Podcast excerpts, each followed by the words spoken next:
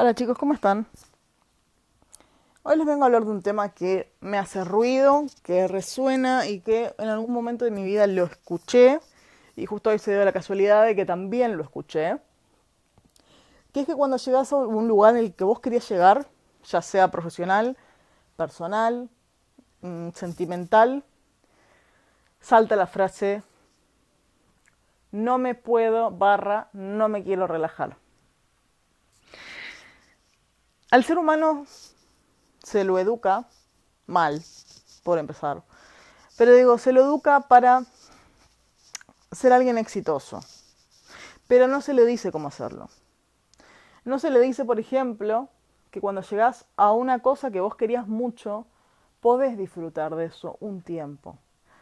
Podés decir, ok, conseguí esto, ahora quiero disfrutarlo, ahora quiero relajarme un poco y quizás, si yo quiero, empiezo a hacer otra cosa más adelante y quiero llegar al éxito también con eso. Pero ahora, en este momento en que estoy con mi meta realizada, quiero disfrutarla, vivir el momento, vivir esto que me costó tanto.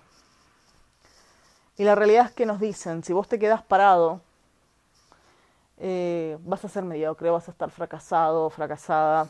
Y la verdad es que no, chicos tenemos tantas ideas preconcebidas desde antes que nacemos de que mm, si no hacemos algo somos unos fracasados.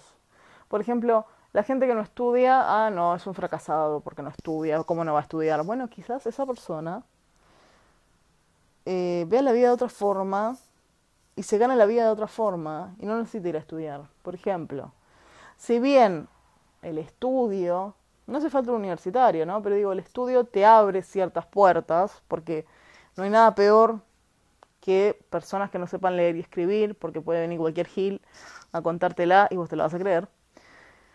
Pero, digamos que sí te abre un poco el camino a la vida, ¿no? Pero los diferentes conceptos que hay de esto de, de relajarse ante una situación de vida, yo veo que se repite mucho, sobre todo, por ejemplo, en, gente famosa o en gente que la peleó durante toda su vida.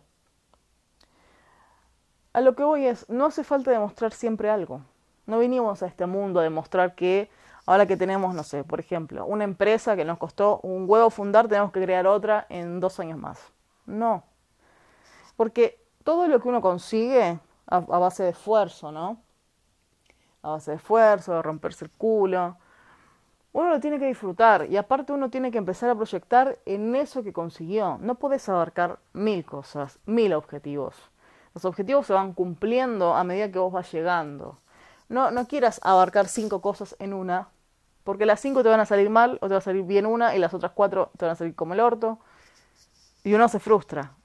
Entonces, ¿es necesario disfrutar y relajarse cuando llegaste a un momento? Sí pero quizás lo que yo creo es no relajarse hasta que te morís. Porque igual siempre uno, aunque sea una meta chiquitita, tiene que tener, como decir, ok. Los pibes, por ejemplo, que terminan el estudio. La gran mayoría no disfruta, no se relaja después de que, de que termina un estudio. Al toque la gente le dice, tenés que conseguir trabajo, tenés que hacer esto, tenés que hacer lo otro. Pero boludo. Estudié, por ejemplo, en medicina 10 años de mi vida. Y quiero tener, por ejemplo, una boludez, te voy a decir, ¿eh? un año sabático. Quiero disfrutar, parar, dormir las horas que no dormí durante 10 años, o viajar, o salir con mis amigos, o dármela en la pera, pero quiero hacer algo para mí. No es que me recibí no voy a hacer más nada en mi vida pero quiero disfrutar este momento que me costó un huevo y la mitad del otro. Lo mismo con las parejas, lo mismo con, con todo, absolutamente. Digo, si tenés una pareja, quizás vos no te quieras casar con esa pareja, o no quieras tener hijos o lo que sea.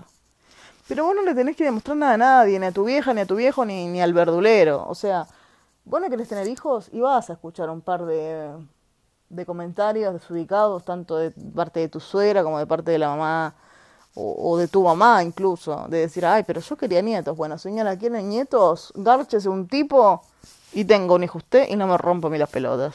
¿Mm?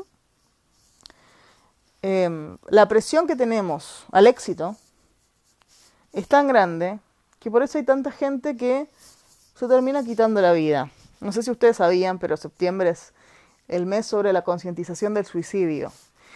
Y el suicidio no se da solamente en enfermedades mentales. Quizás vos estás dando todo por algo, por un objetivo, por, por una idea, por un... no sé.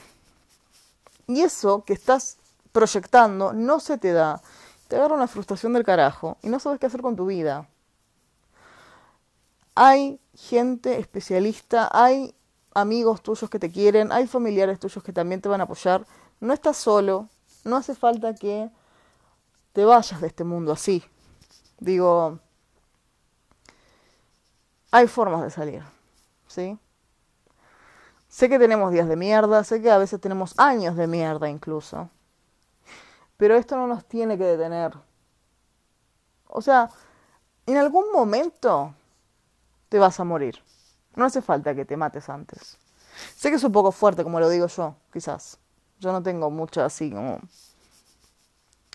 No tengo así el toque mm, tierno que debería tener, pero es la realidad. Todos tenemos una fecha de caducidad. Todos somos finitos. Entonces,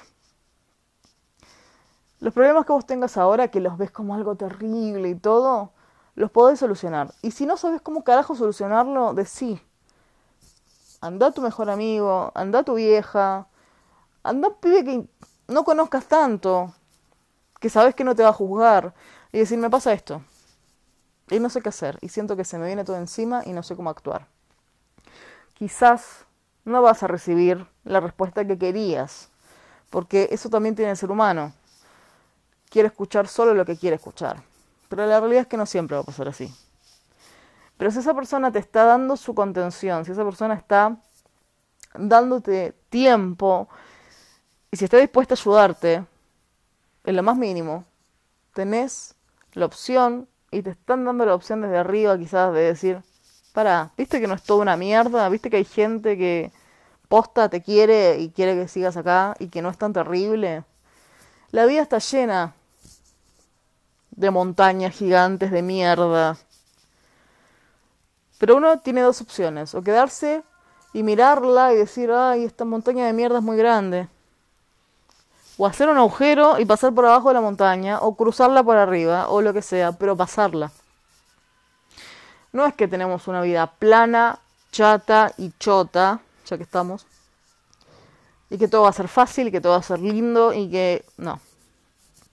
Si fuese así, de hecho, sería aburrido.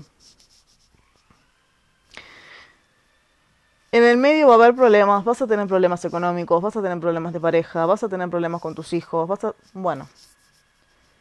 Pero está en vos decidir superarlos. Podés recibir toda la ayuda que vos quieras. Porque seguramente recibas la ayuda. Pero vos tenés que decir, decirte a vos mismo, yo puedo. Y ahí vuelve el tema que estábamos hablando al principio del podcast, que es relajarse. Yo puedo sobrepasar una, no sé, una enfermedad que es mucho más complicado que lo financiero, chicos. O sea, una enfermedad, por ejemplo, el COVID, que no se sabe bien lo que es, te puede matar. Pero si la puedes pasar, o si puedes pasar un cáncer, o si puedes pasar una enfermedad terminal horrible, podés con todo. Entonces, cuando cumplas el objetivo, cuando pases ese momento del orto, que a veces un momento pueden ser años, ¿eh?